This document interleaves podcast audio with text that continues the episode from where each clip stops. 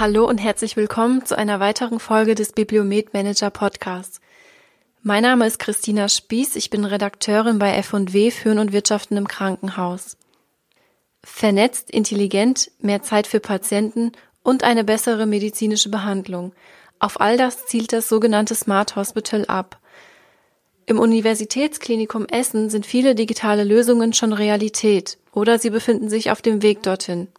Denn 2015 hat die Universitätsmedizin die gleichnamige Initiative Smart Hospital ausgerufen. Mit Thorsten Karze, kaufmännischer Direktor und stellvertretender Vorstandsvorsitzender, spreche ich heute darüber, was sich seither verändert hat, welche Projekte anstehen und was das Smart Hospital seiner Meinung nach ausmacht. Hallo, Herr Karze, schön, dass Sie dabei sind. Smart Hospital klingt ja zunächst einmal sehr vielversprechend. Was bedeutet es denn für Sie als kaufmännischer Direktor? Das Wesentliche am Begriff Smart Hospital ist ja eben, dass die meisten darunter sofort Digitalisierung verstehen und das ist es eben nicht. Smart Hospital für uns ist Verbesserung für den Menschen, Hilfe und Entlastung. Und das sowohl für den Patienten als auch für den Mitarbeitenden. Das heißt, im Mittelpunkt steht weiterhin der Mensch, den wir versuchen zu entlasten, dadurch, dass wir Tätigkeiten digitalisieren, Tätigkeiten anders organisieren und halt Hilfsmittel auch der künstlichen Intelligenz, auch äh, der sogenannten Digitalisierung nutzen. Und eben gar nicht unbedingt in erster Stelle halt den wirtschaftlichen Erfolg setzen, sondern eher die Optimierung von Prozessen und dadurch dann den Mitarbeiter entlasten und dadurch natürlich auch dafür sorgen, dass ja, der Patient effektiv besser geführt wird. Sie haben eben schon das Stichwort genannt, Prozessoptimierung. Prozesse optimieren, Mitarbeiter entlasten, Patienten geordneter führen. Welche Maßnahmen auf Prozessebene sind denn wichtig und müssen ergriffen werden, um eben diese Idee des Smart Hospitals zu realisieren? Naja, letztendlich muss man schauen, dass alle Prozesse überprüft werden müssen und man schauen muss, welche Prozesse kann man überhaupt digitalisieren. Es wird immer welche geben, wo das halt gar nicht unbedingt auf Anhieb klappt und äh, es unheimlich äh, auch kostenintensiv ist, äh, Prozesse zu digitalisieren. Aber es gibt natürlich halt die kleinen äh, Prozesse am Rande, die es halt unheimlich einfach machen, äh, Strukturen umzusetzen und die Digitalisierung halt voranzutreiben. Ich glaube, im Krankenhauswesen ist es ganz, ganz wichtig, dass man halt die Prozesskette sich anschaut, vom Beginn des Prozesses in der ambulanten Praxis bis hin äh, zur letztendlich Spitzenversorgung halt am Universitätsklinikum und dass man in den verschiedenen Ketten schaut, wie viele Faxe haben wir da noch und wie können wir die halt ablösen durch vernünftige äh, digitale Medien.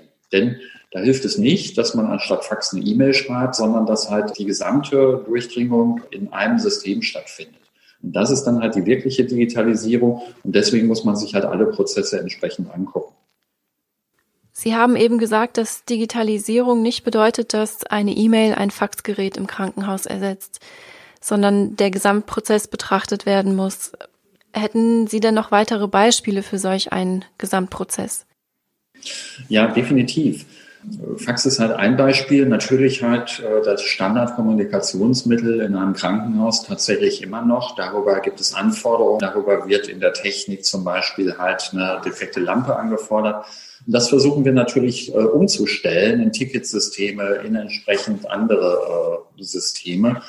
Aber das ist halt nur ein kleiner Teil von diesen vielen, vielen Maßnahmen, die wir ja angeregt haben, angestoßen haben, die wir halt umgesetzt haben, wie zum Beispiel auch die elektronische Patientenakte, die äh, seit diesem Jahr flächendeckend in allen Häusern der Universitätsmedizin Essen eingeführt ist. Und das Besondere daran, dass wir halt auch viel Wert darauf gelegt haben, halt, dass die Datenbasis die gleiche ist. In allen Häusern der Universitätsmedizin Essen ist das gleiche KISS installiert, haben wir Patientenzugriff das, wie ich immer so gerne sage, da, wo Universitätsmedizin Essen draufsteht, kann man sich auch sicher sein, dass seine Daten A, vertrauensvoll behandelt werden, aber auch übergreifend nutzbar und verfügbar sind, um Doppeluntersuchungen zu vermeiden und damit natürlich wieder eine große Entlastung herzustellen für den Patienten. Er muss nicht zweimal Blut abgenommen bekommen, er muss nicht zweimal irgendwelche Untersuchungen machen, die vielleicht den Körper belasten.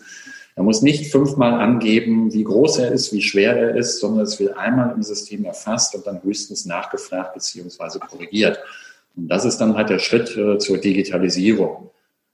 Für den Patienten, aber auch für den Mitarbeitenden wichtig. Ein Beispiel, es gibt ja die sogenannten äh, Überprüfungen der Kühlschränke mit Medikamenten und ähnliches, wo die Temperatur ein gewisses Niveau haben muss.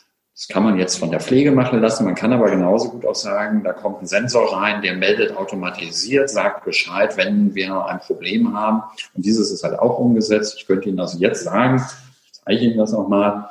Ich könnte Ihnen jetzt also sagen, wenn ich auf mein Smartphone gucke, Moment, ah, ich weiß, im Stockraum, das sehen Sie jetzt vielleicht nicht, aber ich weiß, im Stockraum ist jetzt 21,4 Grad und der Blutkühlschrank in diesem Bereich hat 3,5 Grad. Alles ist in Ordnung, Temperaturkurve steht. Das ist Smart Hospital. Wir können also Informationen, ohne dorthin zu gehen, abrufen und wir können diese beliebig konfigurieren und sehen. Ein weiteres Beispiel aus diesem Bereich. Stellen Sie sich vor, die Nachtschwester hat eine Notaufnahme und sucht jetzt ein Bett, was sauber ist. Eigentlich ein ganz einfaches Thema. Aber wie macht die Nachtschwester das? Sie geht von Zimmer zu Zimmer und guckt, ob das saubere Bett dort steht oder wo es abgestellt ist. Wie schön einfach ist es doch, wenn es dieses halt auch am PC machen könnte oder halt am Smartphone, indem es halt aufruft und sagt, wenn mir das nächste saubere Bett von mir entfernt und automatisiert das Bett genannt würde und man dieses dann auch findet. Das sind halt Dinge von Digitalisierung, einfach kleine Helferlein, die unterstützen, dass die Prozesse nicht unnötige Wege haben. Und genau kann man das dann wieder vernetzen, indem man halt äh, diese Prozesse dann verbindet, indem man halt dann sagt, okay, jetzt weiß man, das Bett ist dort und in naher Zukunft wissen wir dann auch, okay, ein Patient muss zum OP abgerufen werden, das Bett ist ja dann halt das Medium. Und äh, wir wissen halt genau, äh, so ähnlich wie ein Amazon Dash Button, man ruft äh, den Patienten ab, äh, dann geht automatisiert beim ja, auf der Station die Meldung ein, äh, der Patient wird dann in den Fahrstuhl gebracht und im OP kann ich am Bildschirm verfolgen, okay, dauert noch fünf Minuten, bis der Patient vor der Schleuse ist, dann ist er vor der Schleuse, das Team geht automatisch los und wir haben dabei die gesamte Telekommunikation, die es jetzt noch gibt, ja, verringert. Alles Dinge, die natürlich halt auch äh, ja, Pflegeärzte entlasten, weil ganz viel hin und her telefoniert werden muss ja, Patient, bitte äh, kommen oder ne, wie, jetzt kannst du noch nicht bringen, die OP dauert länger. Und das kann man halt durch transparente Prozesse dann halt auch verbessern. Und wenn wir das am Ende des Ziels haben, indem wir halt von der äh, Praxis also bis hin über die Terminvergabe in den stationären Aufenthalt mit allen Voruntersuchungen, diese Dinge digital ins System abzulegen, dann sind wir wirklich äh, am Ziel angelangt. Dann haben wir das Smart Hospital über alle Ebenen gespannt den Patienten zufriedengestellt, den Zuweiser zufriedengestellt und natürlich ganz wichtig auch unsere Mitarbeitenden. Ja, und daran arbeiten Sie ja jetzt schon seit einigen Jahren. Wann wollen Sie denn dieses Ziel erreicht haben? Also dieser Prozess äh, wird mit Sicherheit noch äh, einige Jahre dauern, weil äh, Sie wissen, das Krankenhaussystem ist insgesamt unterfinanziert. Äh, auch wir haben das Geld nicht auf der Straße herumliegen, auch wenn das viele immer denken auch wir müssen halt schauen, wo wir uns diese Mittel absparen, damit wir halt dann halt äh, die nächsten äh, Innovationen angehen können. Insgesamt ist das aber so, wenn man halt diese ersten Schritte nicht geht und weiterhin sagt, auch uns fehlt das Geld und deswegen machen wir es nicht, werden wir nichts verändern. Wir denken, das ist halt leider noch ein Prozess, der noch einige Jahre dauern wird, bis auch wir da sind, dass wir halt sagen, hey, jetzt sind wir Smart Hospital aber das Wesentliche ist ja, dass wir die Dinge haben und diese Dinge halt mehr und mehr äh, dann in der Fläche ausrollen, wie eben genannt elektronische Patientenakte oder wie einfache Dinge, ein flächendeckendes äh, gleiches äh, WLAN-Netz oder halt Funknetz in allen Standorten. Und das ist, glaube ich, halt das Entscheidende, äh, was dahinter steht. Man muss sich nicht verändern, man muss nicht wieder am nächsten Rechner etwas Ähnliches haben. Und das ist zum Beispiel etwas, was wir gemerkt haben, dass wir durch die Einführung einer einfachen Chipkarte, dem sogenannten Single Sign-On, der Arzt den Rechner verlassen kann bei der elektronischen Patientenakte, seine Karte wieder am nächsten Rechner einsteckt und an der gleichen Maske weiterarbeitet. Also nicht wieder erst durch zehn Ebenen klickt, den Rechner hochfahren muss, etc., etc., sondern definitiv sofort da weiterarbeiten kann, wo er vorher aufgehört hat. Wie viel investieren Sie denn insgesamt in IT? Also über fünf Prozent unseres äh, Umsatzes wird in IT investiert. Der Fairness halber muss man sagen, das sind natürlich nicht die Investitionskosten, sondern das sind auch die Menschen, die sie dafür brauchen, halt für diese ganzen Projekte und halt dafür, dass wir diese IT am Leben erhalten. Also ganz wichtig, eine, eine, jemand, der das vorhat, sollte daran denken, dass er auch Menschen in der IT, also Informatiker etc. braucht, die das dann halt abbilden und die das halt auch äh, pflegen. Also nichts ist schlimmer, als wenn man halt diejenigen, die halt dann die Netzwerktechnik machen, die aber auch die Software betreuen, effektiv nicht erweitert. Das ist halt eine Investition, weswegen Sie auch nicht sagen können, ich spare jetzt an der anderen Stelle halt Personal ein. Nein, Sie müssen es auch reinvestieren in andere Bereiche. Und trotzdem unterm Strich sind wir uns sehr sicher, dass man am Schluss auch was Positives äh, ein Jahr äh, Ersparnis hat, weil es ja gar nicht unbedingt immer in allen Bereichen so viele Menschen geben wird, die wir dort ja noch finden halt und die dort diese Arbeit erledigen könnten. Und deswegen darin nicht eingerechnet sind dann halt Forschungsgelder, wie zum Beispiel, wir haben jetzt äh, insgesamt vier künstliche Intelligenz-Professuren äh, ausgeschrieben gehabt und bis auf ein, also ein fast und drei haben wir besetzt. Und dieses sogenannte äh, Institut für künstliche Intelligenz mit vier Professuren wird dann von uns noch eigenständig aufgestockt mit weiteren Professuren. Äh, das wächst jetzt. Und das ist zum Beispiel etwas, das rechnen wir nicht in die IT-Investitionen ein. Das machen wir halt zusätzlich. Das ist sogar ein Forschungsansatz. Und den halten wir auch sehr, äh, für sehr, sehr wichtig, weil wir müssen das Ganze ja auch weiterentwickeln. Immer von dem Hintergrund, dass nicht die Maschine irgendwann den Menschen ersetzen soll, sondern dass wir sagen, er kann ihn unterstützen, den Menschen entlasten. Wie sieht denn die Unterstützung des Landes Nordrhein-Westfalen aus? Mit welchen Mitteln unterstützt es denn den Wandel zum Smart Hospital? Das Land NRW hat zur Förderung von IT-Investitionen einen neuen Haushaltstitel eingerichtet seit drei Jahren. Dieser Haushaltstitel hat ein Volumen für uns als Universitätsklinik Essen in Höhe von zwei Millionen Euro. Äh, das ist die Unterstützung des Landes. Äh, wenn Sie sich aber vorstellen, fünf Prozent äh, vom letztendlich Umsatz, was wir halt haben, ist die Summe deutlichst höher. Das heißt, das ist ein Tropfen auf den heißen Stein. Die effektive Situation bei uns ist, auch da leben wir in einer Mangelwirtschaft, aber das, das hilft halt nicht. Also Sie müssen es dann halt trotzdem machen. Wir haben im Moment anstehende IT-Investitionen, die wir gerne halt auch vom Land hätten, in den sogenannten Masterplan IT, wo es ohne Probleme möglich wäre, um wieder halt in allen Bereichen auf den Stand der Technik zu kommen, 70 Millionen Euro zu investieren. Dieses Geld bekommen wir natürlich nicht.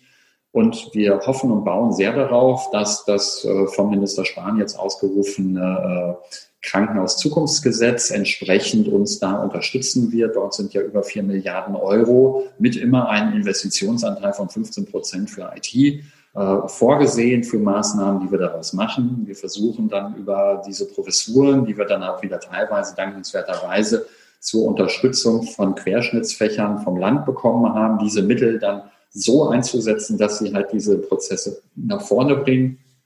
Aber eine echte äh, in Geld zu beziffernde Größe, das ist halt alles in dem normalen Topf drin. Die einzige Zahl, die tatsächlich halt im Landeshaushalt steht, ist dieses halt für IT-Investitionen zwei Millionen Euro. Das soll jetzt auf 2,5 und dann hoffentlich auf eine größere Summe aufgestockt werden. Ich würde ganz gerne noch mal kurz auf die Informatiker zu sprechen kommen, die Sie vorhin erwähnt hatten. Ähm, nun ist es ja auch so, dass nicht nur in der Pflege Fachkräftemangel herrscht, sondern eben auch in der IT. Wie hilft Ihnen denn das Smart Hospital, ähm, Fachkräfte zu finden? Wenn wir an der Basis schauen, ist es natürlich unheimlich schwierig und da haben wir tatsächlich, äh, wie alle öffentlichen äh, Unternehmen, ein Problem. Wir sind an den Tarif gebunden und wir haben halt nun mal andere äh, Player am Markt, die deutlich über Tarif oder in der Privatwirtschaft zahlen. Und dieser ist ja halt ein boomender Markt. Deswegen halt versuchen wir sehr früh die Leute äh, zu bekommen, schon während des Studiums. Wir ein duales Studium machen, indem wir dort eine kombinierte Ausbildung mit Studium haben, um so dann halt die jungen Menschen zu motivieren, dass das hier was ganz Besonderes ist. Das sind aber häufig auch Menschen, die Querschnittsausbildung haben. Und so haben wir uns auch aufgemacht, die Menschen zu suchen, die vielleicht auch im privaten Umfeld einfach nur gerne halt IT-Dinge machen das nun der Arzt oder die Pflegekraft oder der andere ist. Und so haben wir halt äh, sehr, sehr viele Menschen gewonnen, wie zum Beispiel auch denjenigen, der sogenannter EPA-Trainer ist, der komplett aus der Pflege kam, aber jetzt Leitung halt dieser EPA-Trainer ist, der so als Pflegekraft gewandelt ist in den Informatik, in den IT-Bereich oder eine Kraft, die auch aus der Pflege kam, aber dann das sogenannte PDMS, ja, Patentendatenmanagementsystem auf einer Intensivstation einzuführen. Und die ist jetzt halt wesentlich auch dort tätig, hat aber immer noch eine Querschnittsfunktion, in dem sie auch noch wenig auf der Station arbeitet, um halt dort auch äh, die Basis weiterhin kennenzulernen. Und diese Menschen, die brauchen sie halt. Also wir gucken halt auch, wenn die dann halt nicht Informatiker sind, wie können wir die gut einsetzen, wie können gute Anwender dann halt auch dieses vertiefend machen oder naja, der, der im privaten Umfeld vielleicht halt ganz viel damit macht, äh, dieses dann auch im Beruf einsetzen. Wie sieht das denn mit Ihnen aus? Müssen Sie als kaufmännischer Direktor auch privat ähm, gern Dinge mit Technik machen? Die wesentliche Eigenschaft ist, man sollte schon technikaffin sein und man sollte dieses Thema auch selbst wollen. Ich glaube, hätten wir nicht einen ärztlichen Direktor, der auch dieses Thema unbedingt will, weil er darin halt die Zukunft sieht, und hätten wir nicht, das bin ich jetzt, diesen Kaufmann, der äh, neben der Ausbildung zum Volkswirt halt auch mal ein Studium gemacht hat der Technomathematik. Äh, dann bin ich aber tatsächlich gewechselt, weil damals war das der Zeit noch voraus das heißt, ich hatte halt auch einen äh, technischen Teil mit Informatik dabei, war halt sehr früh schon als Kind äh, ja in der Technikwelt, in der Informatikwelt zu Hause, habe selbst programmiert und Programme geschrieben und habe mir immer vorgestellt, wie kriegt man sowas im System verbessert? Also wie findet man Lösungen halt für nicht ganz so gute Alltagsprobleme? Wenn man so etwas hat, äh, dann ist das, glaube ich, entscheidend. Das Wichtige ist nur immer, dass man nicht sofort ans Geld denkt und auch nicht unbedingt immer sofort an das, was kann ich verkaufen. Und ich glaube, diesen Spirit braucht man und ein bisschen natürlich, ja, es selbst auszuprobieren und selbst zu wissen, okay, ja, ähm, Technik verliebt sein. Sind Sie Technik verliebt? Ja, schon. Ich habe aber nicht für alles im Alltag zum Beispiel eine App auf dem Smartphone. Aber nutzen Sie zum Beispiel zum Einkaufen eine App? Nee, das nicht. Da kommen tatsächlich noch Papier und Stift zum Einsatz. Ja, das ist mal so ein Beispiel. Äh, wir in der Familie haben eine Familieneinkaufs-App. Da können Sie halt äh, das, was Sie kaufen wollen, relativ einfach halt äh, per so einer Kachel dann auswählen. Die schlagen auch immer wieder die 20 halt letzten Einkaufsartikel vor. Und meistens ist es ja doch immer Milch, Butter, Käse, Wurst und Brot. Äh, vergisst man eigentlich nicht, aber trotzdem, wenn man zu Hause ist, fällt einem wieder ein, okay, ein Blick in den Kühlschrank vorher hätte auch mal geholfen. Das Schöne ist, meine Frau kann halt sagen, was eingekauft wird und ich kann halt dann äh, auf dem Weg nach Hause einkaufen fahren. Und das Interessante ist, sobald dann halt die Leute sehen, also meine Kinder sehen, okay, da verschwindet was von der App, dann wissen sie, okay, Papa ist gerade einkaufen und dann auch wieder Sachen hinzufügen. Das ist für den Einkaufen dann ein bisschen schwierig, aber daraus wird sich halt demnächst bei uns äh, die neue App entwickeln, die wir halt dann für die Pflegekraft nutzen wollen, die täglich ihre Bestellungen halt für die Stationsbedarf macht die kann dann also mit dem äh, Tablet äh, durch das Regal gehen, kann anklicken, was sie denn braucht, kann die Menge hinterlegen, drückt auf Senden und dann ist effektiv die Bestellung draußen und wir haben halt nicht mehr das viele Papier, so wie es jetzt ist. Und sollte halt dann derjenige das packen, kann man auch noch eine Nachbestellung machen und äh, man erkennt dann ganz, ganz schnell, wie es funktioniert. Und so kann man halt Dinge aus dem Alltag natürlich auch sehr gut in die äh, ja, Situation wieder halt übertragen. Deswegen natürlich äh, spielt man halt mit sowas dann auch ein bisschen herum. Ja, ich bin ein totaler Verfechter, dass es halt äh, nützliche Helferlein auch im ja, normalen Alltag gibt, die man halt also hervorragend nutzen kann und einbinden kann. Wie funktioniert denn da die Zusammenarbeit mit dem ärztlichen Direktor Professor Werner? F&W-Leser kennen ihn ja durch ähm, die Kolumne Trend Scout oder durch seinen Orientierungswert, den er regelmäßig auf Bibliomet Manager veröffentlicht. Ähm, welche Rolle kommt Ihnen beiden zu und wie funktioniert das auf Augenhöhe? Ich glaube, das Wesentliche ist, wie in einer guten Ehe, es geht nur gemeinsam. Professor Werner äh, ist unsere, unser Außenminister und ich bin eher der Innenminister. Natürlich hat Professor Werner hier innen auch eine äh, herausragende Rolle, aber das Wesentliche ist, wir leben das in einer Doppelspitze, wir arbeiten Tür an Tür, wir treffen uns total häufig, auch tagsüber. Wir haben halt Bewerbungsgespräche von wichtigen Personen, die, die wir denken, die uns äh, Innovationen in der Digitalisierung äh, bringen, gemeinsam. Da tauschen wir uns immer ab oder jemand lernt einen kennen und dann machen wir trotzdem nochmal ein gemeinsames Gespräch, um halt letztendlich ja da eine Basis und eine Entscheidung zu schaffen. Natürlich diskutieren wir manche Themen auch mal äh, konträr und schauen, aber das Gute ist, dass man dann gemeinsam vom Tisch geht und sagt, ja, Und das ist die Basis. Die Zusammenarbeit ist im Wesentlichen, dass wir natürlich auch verschiedene Dinge haben, dass Professor Werner natürlich auch als Arzt einen anderen Blick auf die Richtung hat oder auf die Digitalisierung hat, als ich das habe. Aber das Schöne an uns beiden ist, dass ja, er halt wirklich so ein bisschen der Trend Scout ist, der hat auch äh, guckt, was gibt es halt für äh, ja, Innovationen und meine Rolle ist dann, wie kriege ich die in den laufenden Betrieb integriert, weil es ist so ein bisschen wie Puzzeln. Äh, nicht jedes Teil passt unbedingt ins System. Und wir haben hier jetzt ganz, ganz viele Puzzleteile, einzelne Bausteine des Smart Hospitals eingeführt und irgendwer muss diese Puzzleteile dann halt auch reinfinden. Und manchmal ist es dann halt so, dass man eine total gute Idee hat und dann einfach, das kann man ja zum Glück dann, äh, die Puzzleteile noch ein bisschen schleifen, dass sie dann halt wieder auch äh, ja, eingefügt werden können und trotzdem ins System passen. Herr Karze, vielen Dank für die vielen Einblicke und das Gespräch. Wenn Sie, liebe Zuhörer, Lust auf mehr bekommen haben, möchte ich Ihnen gerne unsere Fachzeitschrift F&W und unser Portal Bibliomet Manager ans Herz legen. Dort erwarten Sie weitere Fachartikel und Nachrichten rund um das Thema Smart Hospital und natürlich viele andere Themen rund um das Krankenhaus. Ich bedanke mich, dass Sie eingeschaltet haben und freue mich auf das nächste Mal.